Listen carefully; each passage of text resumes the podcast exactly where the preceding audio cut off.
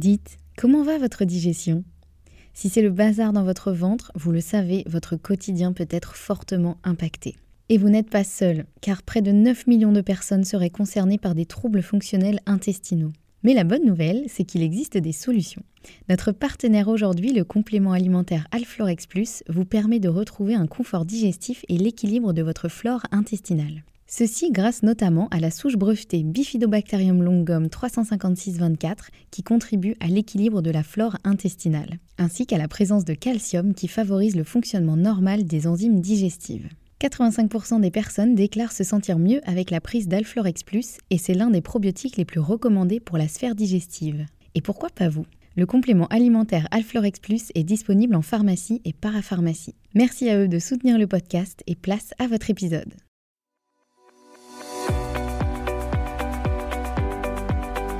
Bonjour et bienvenue dans le podcast Bien dans mon ventre. Je suis Anne-Sophie Pasquet, je suis naturopathe et formée à la micronutrition et absolument passionnée de santé naturelle.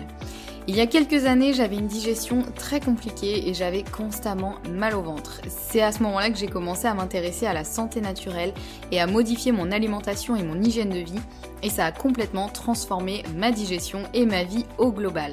J'ai alors décidé de me spécialiser dans le domaine du digestif, de l'alimentation et du microbiote pour pouvoir aider les autres à retrouver un ventre serein.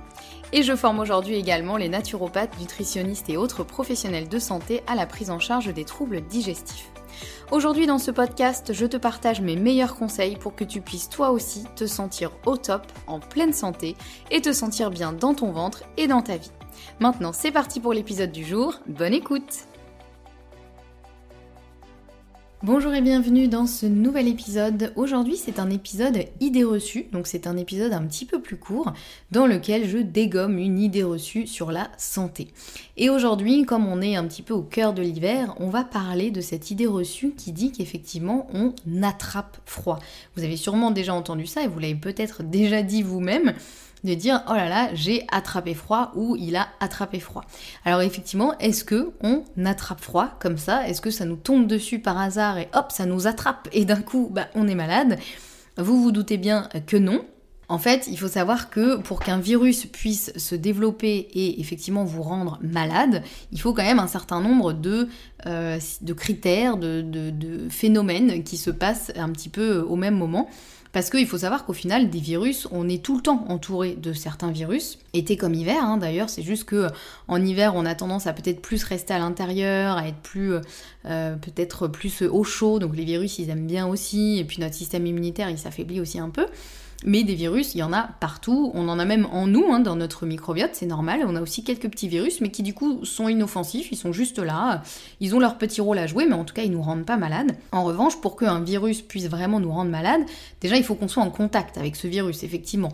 Mais ça, bon, c'est à peu près le cas euh, à peu près tout le temps. Mais forcément, si vous êtes à côté de quelqu'un qui lui est malade, donc euh, chez qui le, virus ou la bactérie d'ailleurs, hein, je dis virus, mais ça marche aussi avec une bactérie mais en tout cas le virus ou la bactérie ont infesté, on va dire, ce mot est assez horrible, mais ont colonisé, non c'est pas beaucoup mieux, euh, ont attrapé, voilà justement, ont attrapé cette personne et l'ont rendue malade, bah ça veut dire que forcément vous êtes confronté à un plus grand nombre de virus ou de bactéries puisque la personne elle va aussi un peu les, laisser se développer euh, chez elle. Euh, donc forcément là déjà vous avez plus de risques effectivement de tomber malade. Mais donc premièrement il faut être confronté à ce fameux virus. Et deuxièmement, surtout, élément très important, il faut que votre système immunitaire soit un petit peu plus faible que d'habitude pour que ce, il n'arrive pas à éliminer ce virus ou cette bactérie. Puisqu'en temps normal, quand on est confronté à des virus ou à des bactéries, ou à des choses en tout cas pathogènes, donc qui nous veulent pas du bien, notre système immunitaire, il les remarque, il les, étiquette et ensuite il les détruit. Il se dit non mais lui, on l'aime pas du tout, ou alors on le connaît pas, en tout cas on, on sait que il nous veut pas du bien on l'élimine. Donc soit il les grignote, soit il les... Enfin bon, il y a plein de techniques du système immunitaire, on va pas rentrer dans les détails de l'immunité, mais en temps normal, le système immunitaire, il est capable de d'éliminer tous les agents pathogènes.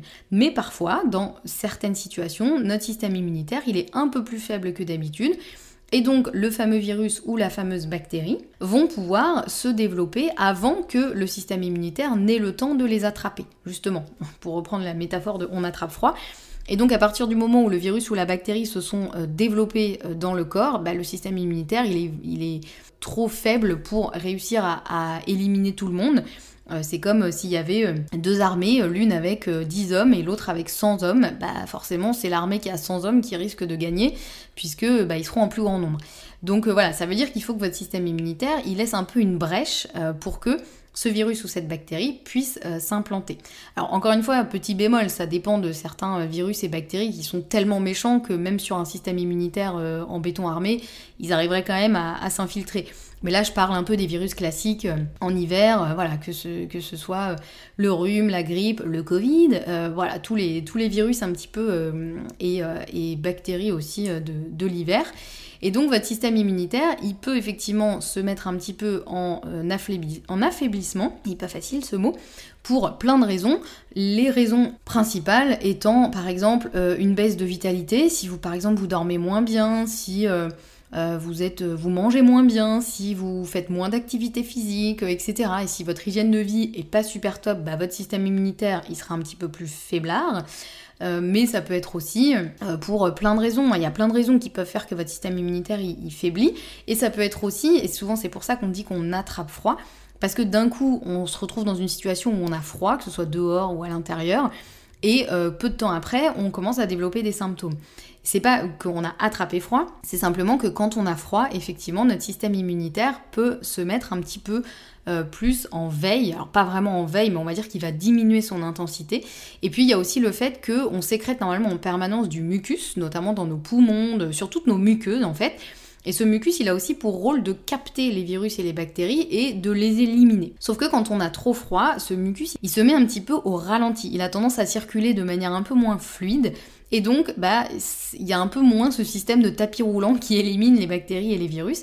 Donc c'est pour ça que parfois, quand on a froid, effectivement, on tombe malade parce que notre système immunitaire est un petit peu euh, plus faible que d'habitude. Donc on a l'impression qu'on a attrapé froid et que du coup c'est juste le fait d'avoir froid qui nous a rendu malade, mais c'est pas le cas parce que si vous avez froid, que votre système immunitaire se met un petit peu en veille, mais que vous croisez aucun virus, aucune bactérie qui vous veut du mal, bah vous n'allez pas tomber malade. C'est pas systématique en fait, c'est pas juste parce que vous avez froid que vous allez tomber malade.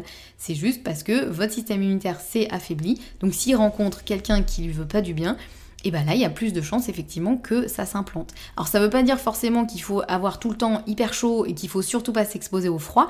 C'est surtout que déjà un système immunitaire, bah, ça se travaille au quotidien, encore une fois via l'hygiène de vie, via le sommeil, l'alimentation, l'activité physique, euh, limiter le stress, etc. etc.